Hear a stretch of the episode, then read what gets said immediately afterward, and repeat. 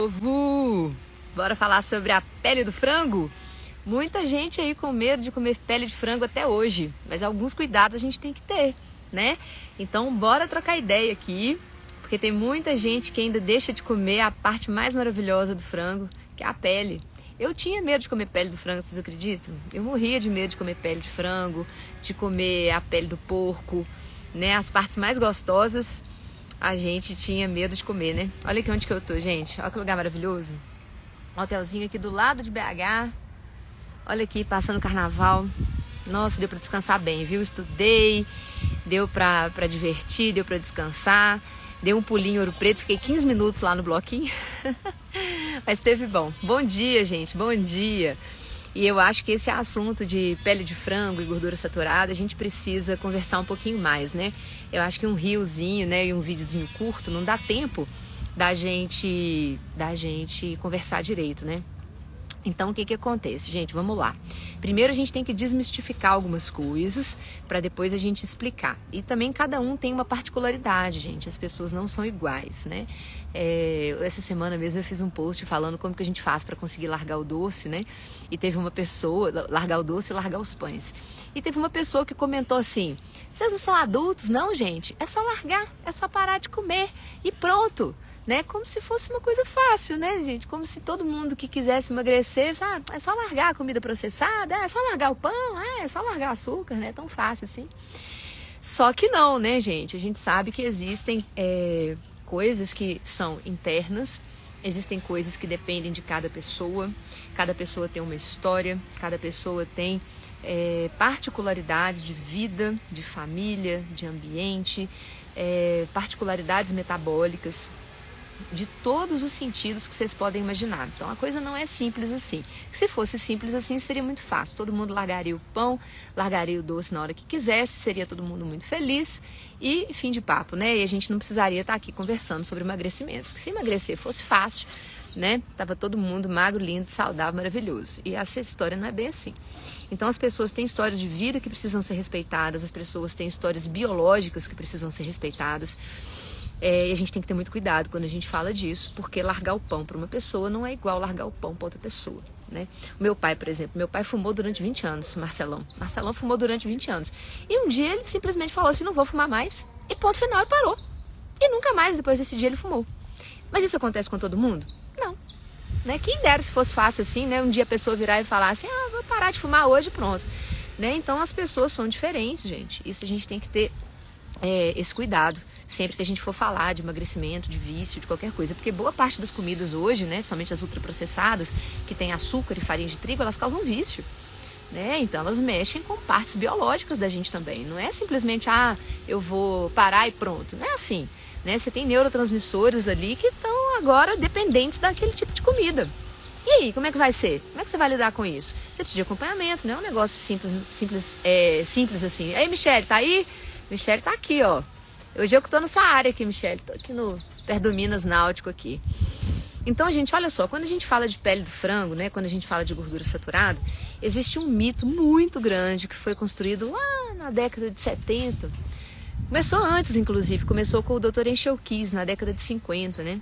Ele começou a falar, é, quando começou a ter aqueles ataques cardíacos lá nos Estados Unidos, né, as pessoas começaram a morrer de, de ataques cardíacos, e rapidamente eles precisaram arrumar um bode expiatório, né? A indústria alimentícia estava por trás, né? Depois do pós-guerra ali, começou a ter muito produto industrializado, começaram a consumir muito óleo refinado, né? Óleo de soja, principalmente, óleo de milho, o canola é mais recente. Mas naquela época era principalmente o óleo de milho e óleo de soja. E começaram a comer muito carboidrato refinado e muito açúcar, né? Então, consequentemente, as pessoas começaram a morrer de ataques cardíacos. Obrigada, Michelle. Estou aqui aproveitando, mas hoje acaba. Então as pessoas começaram a morrer de ataque cardíaco e rapidamente precisaram arrumar um bode expiatório. E falaram que o que estava matando as pessoas era o colesterol. E falaram que o que estava aumentando o colesterol era a gordura da carne, né? somente a gordura saturada. Então aquela gordura que a nossa espécie evoluiu durante milhares de anos, né? de uma hora para outra virou a culpada. Né? E a indústria, principalmente do açúcar, começou a enfiar dinheiro em estudo científico mal feito para poder todo mundo desviar o olhar do açúcar né, e virar os olhos para o colesterol. Aí, segundo eles, o colesterol é que era o grande vilão. E aí, gente, começou um grande equívoco. E o próprio Eichel Kiss, que foi o cara que depois mais ficou defendendo esse tipo de coisa, né? Que ficou fazendo estudos observacionais para defender que o colesterol que era o vilão. Ele mesmo já tinha feito um estudo em 1956 que ele mesmo mostrou que o colesterol não tinha nada a ver com isso. Mas aí depois, quando o dinheiro chega, né? Vocês já sabem o que, que acontece. E tudo isso que eu estou falando para vocês, tem um livro maravilhoso que conta toda essa história, que é o livro Gordura Sem Medo, da Nina Titles. Então, quem quiser ler, tem ele em português, maravilhoso. Ele conta toda essa história, como que começou a, a, a culpabilização né, da gordura saturada, para as pessoas desviarem o olhar do açúcar, dos outros óleos refinados e do carboidrato refinado, né, que começaram a dominar a, a nossa alimentação. E daí começou lá atrás esse mito. E, gente, e não foi por falta de estudo científico, não, tá? Porque até hoje Muitos nutricionistas ainda defendem que a gordura saturada faz mal, que a pele do frango tem muito colesterol, que a pele do porco tem muito colesterol. Eu acho que hoje o pior mal do século não é nem a resistência insulínica, é a resistência à evidência, gente. Porque eu vou falar com vocês.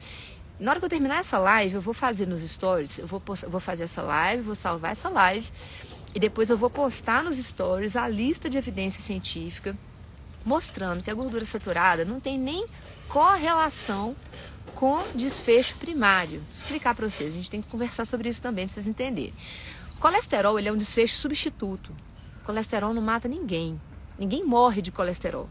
O que mata as pessoas? O que mata as pessoas é um desfecho primário que é diferente do desfecho substituto. O colesterol ele é um desfecho substituto. A pessoa não morre de colesterol, a pessoa morre de desfecho primário. O que, que é isso? É infarto, é AVC, né? é trombose, é isso que mata né? Então é isso que a gente quer saber. A gente quer saber se a pessoa morreu, a gente quer saber se a pessoa infartou, a gente quer saber se a pessoa teve um AVC, a gente quer saber se a pessoa teve uma, um, um evento tromboembólico, né? Uma trombose. É isso que a gente quer saber. A gente quer saber se a pessoa realmente sofreu alguma coisa ali que mudou, vai mudar a vida dela de alguma forma. Ou acabou com a vida dela, né? Se ela morrer. Então isso é um desfecho primário. Então, gente, colesterol não é desfecho primário. Colesterol é um desfecho substituto, tá? Primeira coisa. Então isso tem que ficar muito claro. As pessoas não morrem de colesterol. Aí, aí alguém vira e fala assim: ah, mas o colesterol pode acumular lá na artéria. Pode, mas para o colesterol acumular lá na artéria, primeiro a gente tem que saber então de qual colesterol que a gente está falando, porque o colesterol ele não é todo igual. então a gente tem vários tipos de colesterol. Você tem o HDL, você tem o LDL, e dentro do LDL você tem o LDL pequeno e denso, que é esse colesterol pequeno e denso que vai lá e ó, entra na parede da artéria. Tá, mas como é que ele vai lá entrar na parede da artéria? Então vocês já estão vendo que eu já estou tendo que contar uma história que não é simplesmente o colesterol. Tá, aí você vai, tá, é o colesterol, tá, mas qual o colesterol? Ah, o colesterol pequeno e denso. Ah, tá, beleza, mas aí como é que o colesterol pequeno e denso consegue entrar na artéria? Ah, ele só consegue entrar na artéria se a artéria estiver inflamada.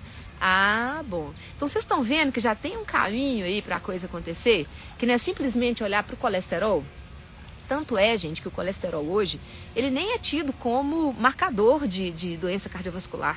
Ele nem entra na conta. Quando você vai fazer conta de evento cardiovascular, né, de risco cardiovascular, colesterol ele nem entra. Tá? Você precisa, quando, quando você quer saber se você está em risco cardiovascular, você vai fazer duas coisas. Primeiro, você vai pegar o seu triglicérides e vai dividir pelo seu HDL. Tem que estar menor que 7. Tá? Então vocês estão vendo que o colesterol, o LDL, nem entrou nessa conta.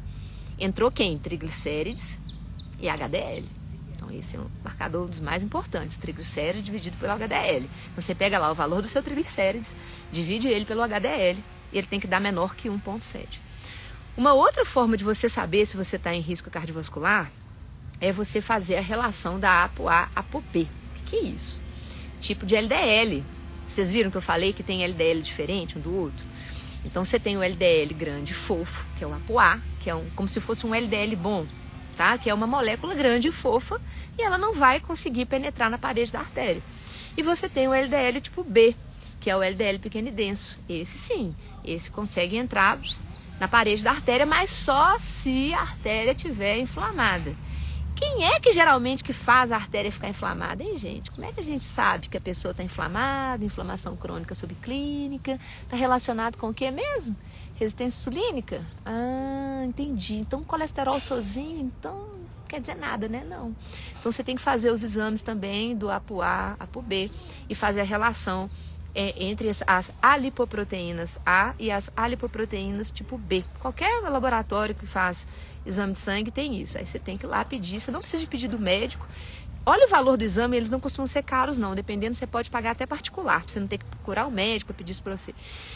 O bom é procurar um médico, né, gente? Principalmente um médico que entenda. Mas aí você faz lá, relação A para A para B, e aí tem de acordo com a faixa etária, tem os valores de referência. Então, se você quer saber se você está em risco cardíaco, e olha a sua insulina também, óbvio, né? Olha a sua insulina. Sua insulina está maior que 7, insulina, insulina basal, insulina de jejum. Pede lá o exame de insulina de jejum. Ele é baratinho também, custa 20 e poucos reais também. Se você não quiser é, ter que procurar o médico e tal, mas o bom é sempre procurar o médico. Mas aí você vai lá, faz o exame de insulina de jejum. Sua insulina tem que estar acima de, abaixo de 7. Se a sua insulina estiver acima de 7, começa a ficar esperto, porque a sua glicose pode estar normal, tá? Você pode estar com a glicemia normal, abaixo de 100, mas o que está segurando a sua glicose abaixo de 100 é uma insulina muito acima de 7. Então você já pode estar com resistência insulínica mesmo com a sua glicose normal. Fique esperto porque daqui uns anos isso vira um diabetes, porque daqui uns anos o seu pâncreas não vai dar, o seu pâncreas não vai dar conta mais de produzir a quantidade de insulina que você precisa. E as suas células vão ficando resistentes à insulina. Então você começa a ter muita glicose e muita insulina no sangue. É a hora que a pessoa descobre o diabetes. Ah, estou pré-diabético. Você já estava há muito tempo. Se você tivesse olhado a sua insulina antes, você já poderia ter percebido que sua, que sua vaca estava indo para o brejo. Então não espera não. Faz o exame de insulina de jejum. Se a sua insulina estiver acima de 7, você já pode começar a procurar comer comida de verdade, viu? Que sua batata já pode estar assando. Mas então, voltando ao papo da pele de frango. Por que, que eu tive que explicar tudo isso para vocês? Para mostrar que o colesterol sozinho não é um bom marcador de doença cardíaca, que os, os, profissionais de saúde estão equivocados, que as diretrizes nutricionais estão equivocadas. Eu vou botar uma lista de referências científicas para vocês, mostrando meta-análise, revisão sistemática, coorte, até as coortes mostram que a relação é inversa, gente. Não tem nem, nem correlação da gordura saturada com evento cardiovascular. Se não tem correlação, não pode ter causalidade.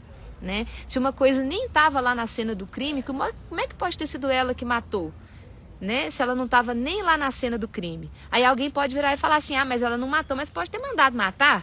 Beleza, só que aí já é um estudo observacional cheio de viés. Né? Uma coisa é ter correlação, outra coisa é ter causalidade.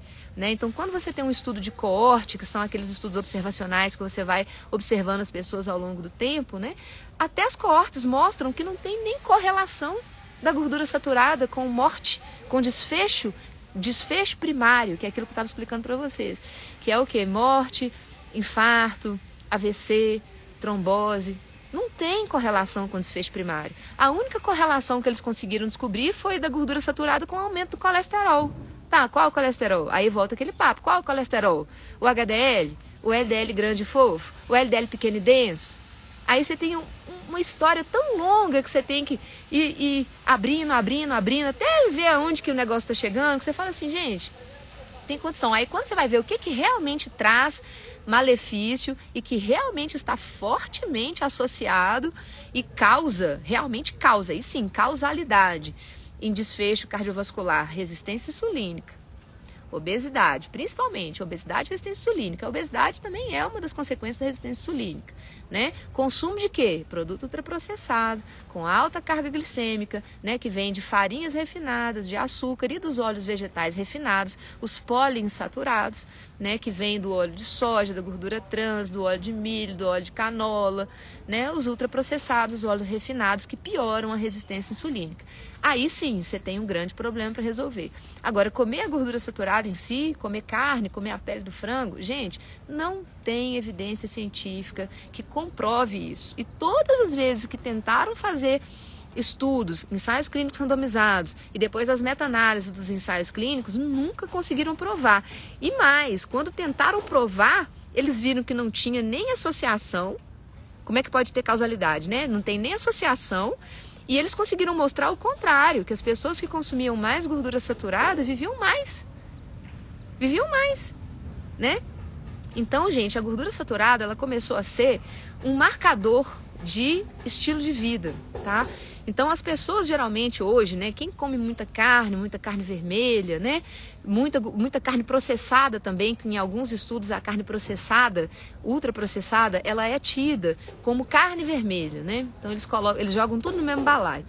Geralmente as pessoas que comem carne vermelha, que comem gordura saturada, são pessoas que não estão muito preocupadas com saúde. Né? São pessoas que bebem, que fumam, pessoas que comem é, fast food, que comem comida ultraprocessada. Então eles pegam essas pessoas, colocam uma coorte e fazem um estudo com essas pessoas. Eles ficam ali acompanhando o que, que essas pessoas estão fazendo. Então essa pessoa está bebendo, está fumando, é sedentária, é obesa, come carne, ela não está nem aí para a saúde dela, né? Porque hoje as pessoas entendem o seguinte: ah, se eu quero preocupar com a minha saúde, então eu não vou comer carne, né? Porque ah, a carne faz mal.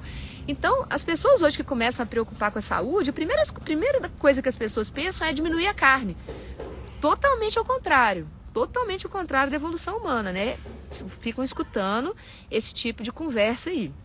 Então, o que, que a pessoa que não preocupa com a saúde faz? A pessoa que não preocupa com a saúde, ela bebe, ela fuma, ela não pratica atividade física, ela come carne, ela come fast food. Beleza, eles colocam essas pessoas no estudo no final das contas, eles acompanhando ao longo do tempo, eles precisam escolher um bode expiatório, né? Quem que eles escolhem? Ah, é a carne, tá vendo aí? Essa pessoa infartou, não é porque ela bebe, porque ela fuma, porque ela não pratica atividade física, porque ela come produto ultraprocessado, não, porque ela come carne. Então você pode escolher o bode expiatório que você quiser, dentro de um estudo desse, uma coorte dessa que tá cheia de coisa no mesmo balaio, dependendo de quem tá te pagando, você escolhe, vai ser a carne, ou vai ser o cigarro, ou vai ser não sei o quê.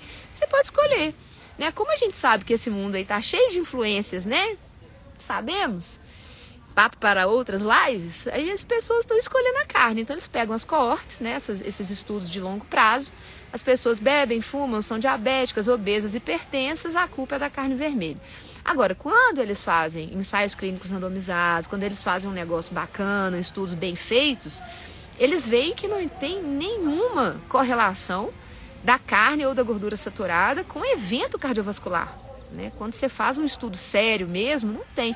E não é por falta de evidência, igual eu falei, vou colocar ali para vocês depois que eu postar nos stories a lista com as melhores evidências científicas, mostrando e pedindo, inclusive, revisão das diretrizes nutricionais. Né? Então, uma pessoa hoje que defende óleo de soja, defende óleo de canola, defende margarina, né? Tem um monte de post, gente, o povo me manda os posts dos nutricionistas falando que manteiga faz mal, gente. Oh, meu Deus. É triste isso, é triste, sabe? Porque uma, uma olhadinha que você der na evidência científica, na melhor evidência científica disponível, você vai ver que não tem sustentação nenhuma para isso. Né? Então eu fico com pena das pessoas que querem emagrecer, que querem mudar de vida, ficam cortando a carne porque acha que carne faz mal, porque acha que gordura saturada faz mal. E aonde que ela vai enfiar? Ela vai enfiar nos integrais. Ela vai enfiar a cabeça na farinha integral. E aí o que, que vai acontecer? Ela vai ter aumento da insulina, muitas vezes essa pessoa já é resistente à insulina. Ela vai ter um aumento da insulina, e a insulina alta a gente sabe que não deixa a gordura sair de dentro do adipócito. A gordura fica lá né? Porque a, a, o nosso corpo, a gente tem um DNA muito parecido com o DNA da época do homem paleolítico, né? A gente mudou pouca coisa, nosso DNA não evoluiu na mesma velocidade que a comida ultraprocessada evoluiu. Então o nosso DNA ele entende o seguinte: bom, você comeu carboidrato, você está com energia abundante, bora guardar essa energia aqui. Você não vai queimar essa gordura, não. Não, não, não. Essa gordura vai ficar paradinha aí, nós vamos queimar essa glicose primeiro. Só que aí você tem outros efeitos metabólicos que acontecem que você vai ter um pico de glicemia, você vai ter um pico de insulina, depois você vai ter um rebote, você vai sentir fome rapidamente, vai querer comer de novo, rapidamente. Né? E daí você vai passar o dia todo comendo. Eu agora estou com 20 horas de jejum, acabei de correr 5 quilômetros, ainda vou para academia hoje ainda de novo em jejum, vou fazer mais de 24 horas de jejum hoje. Estou é, aqui numa boa, estou aqui sem fome, por quê? Porque o meu organismo, eu já, eu já faço low carb, já como comida de verdade há tantos anos, né? há seis anos, só que, obviamente, você não precisa demorar seis anos, tá, gente? Com poucos dias a gente já consegue ver os efeitos. O pessoal da mentoria fica louco, que com uma, duas semanas a pessoa já perde a fome, já não quer mais saber de comer o dia todo, porque já está comendo comida de verdade, né? A pessoa está comendo nutriente ali em abundância. O seu corpo não fica te pedindo comida toda hora, ele não precisa de nutriente toda hora, né? Por isso que a gente não sente mais aquela fome gritante igual a gente sente quando a gente come ultraprocessado, né?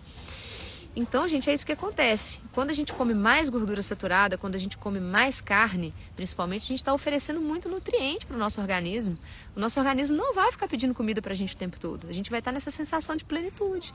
Né? Igual aqui, eu tô com 20 horas de jejum, acabei de correr, tô com cetonas altas aqui, numa uma vibe top. Vocês não têm noção do tanto que é bom a gente está com cetonas, intestino perfeito, você não tem gases, você não tem refluxo, você não tem gases, você não tem diarreia, você não tem constipação. Gente, é muito maravilhoso. Vocês não fazem noção de como que a fisiologia humana é maravilhosa quando a gente deixa o nosso organismo funcionar do jeito que ele gosta. Né? O nosso DNA não foi feito para comer o tempo todo. A gente tem que dar um espaço entre uma refeição e outra. Não é um espaço de três horas, não. Né? Esse espaço de três horas aí é bom só para quem vende comida. O nosso organismo não está acostumado com isso. A gente tem que dar um espaço para as nossas células literalmente respirarem né? Elas têm que se limpar, elas têm que fazer autofagia, elas têm que tirar a organela que não está funcionando direito, né? Que a gente chama de entrar em apoptose. A célula precisa morrer, ela precisa dar espaço para uma outra célula nova chegar. Só que se você fica comendo o tempo inteiro, principalmente comida que não tem nutriente nenhum, ao contrário, comida que é cheia de antinutriente, né? Farinha de trigo, óleo vegetal refinado, açúcar, só coisa que te inflama. As suas células não vão conseguir se recuperar, você não vai conseguir estar nesse estado de plenitude nunca. Você vai estar sempre acordando cansado, porque suas mitocôndrias vão estar morrendo. Suas mitocôndrias vão morrer, vocês sabiam disso, gente? As mitocôndrias, elas geram, elas que são a, a nossa usina de energia. Né? São as mitocôndrias que fazem todo aquele processo químico para gerar os, os nossos ATPs. Né? E as pessoas comem óleo vegetal refinado. O óleo vegetal refinado, gente, óleo de soja, milho, canola, girassol, gordura trans, eles desestabilizam as membranas das nossas células e as membranas das nossas mitocôndrias. As mitocôndrias morrem. A gente, por isso que as pessoas vivem sem energia, comem o dia inteiro. Olha para vocês verem como é que é, é distópico isso, né? As pessoas comem o dia inteiro, da hora que acorda, da hora que vai dormir. Estão sempre cansadas. Às vezes a pessoa dorme a noite inteira dorme 7 ou 8 horas, na hora que acorda de manhã, acorda sem energia. Gente, isso é um contrassenso. Se a gente não tá, se a gente não tá com falta de comida, as pessoas estão comendo o tempo inteiro, pessoas estão comendo oito vezes por dia. Nesse carnaval aí vocês viram, né? Comilança, que é um negócio doido, o povo vive para comer. As pessoas comem o dia inteiro, estão sempre querendo mais, quanto mais comem, mais comida elas querem, estão sempre sem energia, estão sempre doentes. Não é estranho? Agora, eu aqui tô com 20 horas de jejum, tô com uma energia louca, acordei hoje assim, pau. Já saí, já corri 5 km na trilha, peguei altas pirambeiras aqui, subindo pedra, descendo pedra. Tô aqui assim, na energia doida. Entendem? A gente tem que deixar a nossa fisiologia funcionar. Nosso organismo gosta de viver do jeito que ele evoluiu durante 2 milhões e meio de anos. Ele gosta disso. Forneça para o seu organismo comida nutritiva. Forneça para o seu organismo carne. Gente, as carnes tem tudo que a gente precisa, as carnes, os ovos. Tá na dúvida? Come carne. Pronto. A salada entra depois ali, se você quiser completar com a saladinha, salada é o acompanhamento. Você quer ter saúde? Come carne. A carne tem todos os nutrientes que a gente precisa. Vocês sabiam que a carne nem vira cocô? Vocês sabiam disso? O cocô, gente, é tudo aquilo que a gente comeu não serviu para nada. Nosso organismo tira tudo que precisa, absorve tudo que ele precisa, tudo que ele quer, e o resto vira cocô, vai embora. Não serviu para nada. A carne, gente, ela é tão nutritiva que ela nem vira cocô. Ela desaparece dentro da gente, sabia disso? E você sabe como que você descobre isso? Como que você descobre que a carne não vira cocô? Quando você faz uma dieta carnívora. Quando você faz uma dieta baseada em carne e só carne. E esses últimos dias aqui eu tô mais carnívora, né? Eu estava mais animal based. O que, que é uma animal based? É quando a pessoa come carne e também come plantas, tal, mas a maior parte do que ela come é carne. A carnívora é quando a gente só come carne e ovos, não come nada de planta, tá? Isso também é possível. E a gente tem uma nutrição perfeita. Perfeito. Fiz meus exames agora, não tem nem um mês que eu fiz meus exames de sangue. Perfeitos. Comendo basicamente carne, uma alimentação baseada em carnes e ovos taxa de filtração glomerular, né, que é o, o que mostra se os seus rins estão funcionando bem, perfeito, parece uma criança, parece um exame de uma criança, comendo só carne.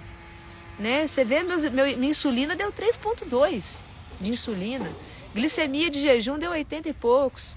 Os exames de criança, comendo só carnes e ovos. E a gente descobre isso quando a gente faz uma dieta carnívora. Você vê que você não faz cocô nenhum praticamente, você está sempre beleza, não tem constipação, não tem dor abdominal, não tem distensão abdominal, não tem gases, porque para quem não sabe, os gases, gente, eles, eles vêm da fermentação das fibras. Então você só tem gases quando você come planta. Se você não come planta, se você come só carnes e ovos, você não tem fermentação, você não tem pum. você não tem cocô, você não tem constipação intestinal. É um intestino perfeito. Tá? Eu de vez em quando como umas plantinhas, às vezes chego num hotel, chego num restaurante, às vezes tem uma abóbora moranga, que eu gosto muito da abóbora moranga, eu como. Vocês têm que entender, gente, que isso aqui não é religião. Isso aqui não é aquele negócio de obrigação. Não, porque eu falei que eu sou carnívoro, então eu sou carnívoro. Então eu vou comer só carne pronto. Não, não é assim. Vocês têm que entender que isso aqui é um estilo de vida. É um estilo de vida que quando você cria uma base bem feita, quando você coloca a comida de verdade como a base da sua vida, você pode abrir sessões também, não tem problema. Vocês viram que essa semana eu comi o tal sorvete paquistanês? Valeu a pena demais da conta. Eu tenho seis anos não tomava um sorvete com açúcar. Aqui, ó, as espinhas que vocês estão vendo aqui, vocês acham que veio de onde? Aqui, espinha aqui, espinha aqui. Não tem nada. Minha pele, minha pele é ótima, minha pele é maravilhosa, não tem nada. Pintou espinha aqui, pode saber. Alguma coisa que eu comi. Então aqui, ó, foi a conta de eu comer o sorvete lá, o sorvete paquistanês, já apareceram duas espinhas aqui na minha testa e mais uma aqui. Mas já vou embora daqui a pouco. Então, gente, abram exceções inteligentes. Isso aqui não é o Corão, não é a Bíblia que você tem que seguir. Não. Eu demorei seis anos para abrir a exceção para tomar um sorvete. Abri a exceção num negócio que eu falei, ó, isso aqui vale a pena. Na hora que eu olhei, falei, ué, cúrcuma, tinha cúrcuma, tinha um negócio muito diferente lá no sorvete. Eu falei, vou experimentar, vou abrir uma exceção, mas vou abrir uma exceção top. Valeu a pena demais. Eu falei, toda vez que eu passar naquela estrada lá agora, eu vou parar para tomar o sorvete paquistanês. Mas é raro eu passar lá, mas quando eu passar, eu vou parar de novo vou tomar. É uma exceção que vale a pena. Agora, eu vou tomar sorvete todo dia, somente esse sorvete porcaria que vende no supermercado, sorvete com gordura vegetal hidrogenada, açúcar. Jamais que eu vou fazer isso. Agora, quando eu passar lá no tal sorvete paquistanês, eu vou tomar o sorvete paquistanês, porque vale a pena, é muito gostoso. Então, vocês têm que aprender que isso é um estilo de vida. Do mesmo jeito que uma pessoa que é toda vacalhada, aquela pessoa que só come porcaria, que bebe, que não sei o que, aquela coisa se essa pessoa que é toda vacalhada fizer uma refeição saudável, vai, vai melhorar a vida dela? Não. Como diz minha mãe, minha mãe que tem um, Dona Cota que fala, angu de um dia não engorda cachorro, né? Do mesmo jeito que a pessoa que é toda vacalhada fazer uma refeição saudável também não vai resolver a vida dela, a pessoa que tem o costume de comer comida de verdade a maior parte do tempo, se ela fizer uma ou outra refeição, exceção, não tem problema nenhum, gente. Nenhum. Não é uma ou outra refeição que você vai escolher que vai atrapalhar a sua vida e a sua saúde. É a rotina que a gente constrói é que faz a nossa saúde. Tá? Então fiquem atentos, podem comer gordura saturada sem problema, pode comer a pele do frango sem problema, a pele do porco. A única coisa que a gente tem que ter noção é o que, tá? É ter noção da quantidade. Então, pele de frango faz mal? Não. Causa evento cardíaco? Não. Entende? Ah, mas aumenta o colesterol. Pode aumentar, mas qual colesterol que ela vai aumentar? O que acontece muitas vezes que aumenta é o HDL. Quando a gente faz low carb, o que aumenta é o colesterol bom. O que, que diminui quando a gente faz low carb? O triglicérides. Por isso que eu falei lá no início da live daquela relação do triglicérides HDL, que é a relação que realmente importa. Pega seu triglicérides e divide ele pelo seu HDL, tem que dar menor que 1,7. Se der você tá beleza, não precisa se preocupar não. Olha a insulina, e aí, aonde que a gente tem que preocupar? Com a quantidade. Quantidade de quê? De pele de frango. Você vai comer a pele do seu frango, mas a pele do frango do seu vizinho, do seu irmão, do seu namorado, do seu marido. Não, você vai comer a pele do seu frango.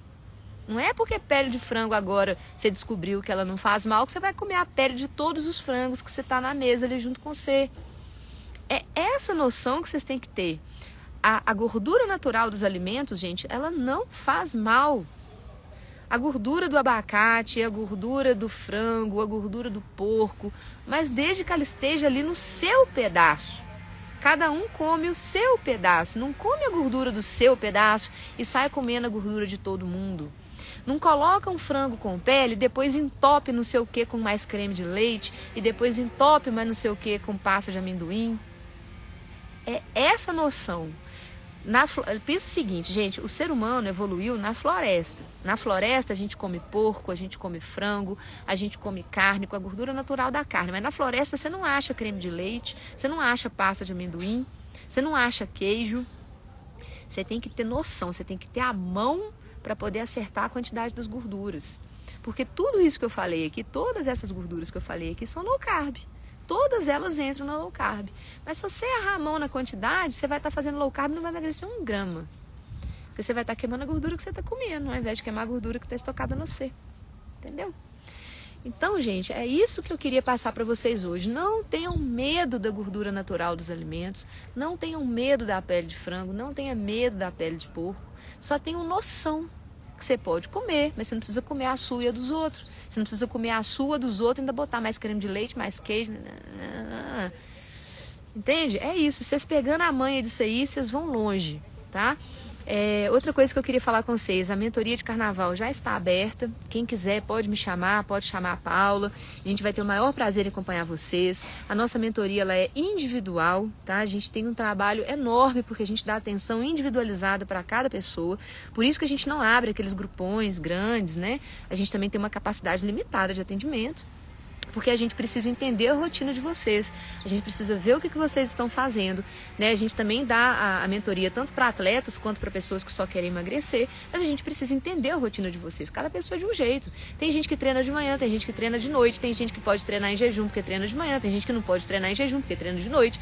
Tem de tudo. A gente tem pessoas aqui de todos os tipos. A gente tem veganos, a gente tem vegetarianos, a gente tem pessoas que comem carne, a gente tem pessoas que não comem carne, a gente tem pessoas que só comem ovos. A gente tem de tudo. Então, por isso que tem que ser um acompanhamento individualizado. A gente precisa entender a rotina de vocês. E a gente vai estar junto com vocês no grupo de WhatsApp, para só de vocês, né? É um grupo por pessoa. E a gente precisa ver a rotina para poder orientar tudo que vocês vão fazer né? Então é um trabalho que realmente dá muito certo. Por isso que vocês veem esses depoimentos que a gente posta, né? Todo dia tem depoimento legal, é muito bom. As pessoas mostrando, ai, eu não tô acreditando que eu tô comendo bem, tô ficando sem fome. Ai, eu não tô acreditando que eu tô comendo super bem. É, e meu intestino tá funcionando, meu intestino tem muito tempo que não funcionava. Então a gente vê esses depoimentos todos os dias, porque a gente ensina a pessoa a comer comida de verdade do jeito certo. O ser humano esqueceu como que come né, gente? O ser humano esqueceu. Foi tanta informação que a gente começou a receber nesses últimos anos, né? A indústria alimentícia, principalmente, né? Fazendo marketing, fazendo lobby, fazendo tudo que eles podem fazer para tirar a gente do nosso ambiente alimentar natural. Então, o ser humano esqueceu como é que come. Então, a gente precisa ensinar de novo as pessoas como que come comida de verdade, né? Ah, eu só vou comer comida de verdade quisera que todo fosse assim, né? Quisera que fosse tão simples assim. Ah, vou comer comida de verdade e pronto. Só que não. E aí as pessoas começam, tentam fazer por conta própria, muitas vezes não conseguem e precisam de uma mãozinha, né? E aqui vocês vão ter quatro mãozinhas, vão ter as minhas duas mãozinhas e as duas mãozinhas da Paula para ajudar vocês na mentoria. Aí, ó, Carol tá aí. Gostou da mentoria, né, Carol?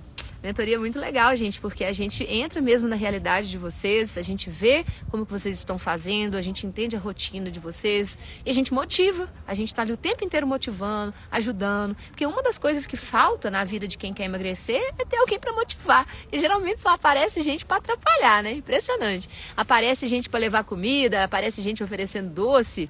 Para ajudar, geralmente não aparece ninguém, né? Então a mentoria a gente faz esse papel daquela pessoa que falta ali para poder te dar a mão, para te ajudar, para te motivar, né, para te carregar para frente, viu? Quem quiser conversar com a gente, saber mais sobre a mentoria, é só chamar no link da bio. Vai ser um prazer ajudar, tá bom? Bom carnaval aí para vocês, né? Acabou, né? Agora bom, bom finalzinho de festa. Descansem bastante, semana que vem tem mais, tá bom? Um beijo.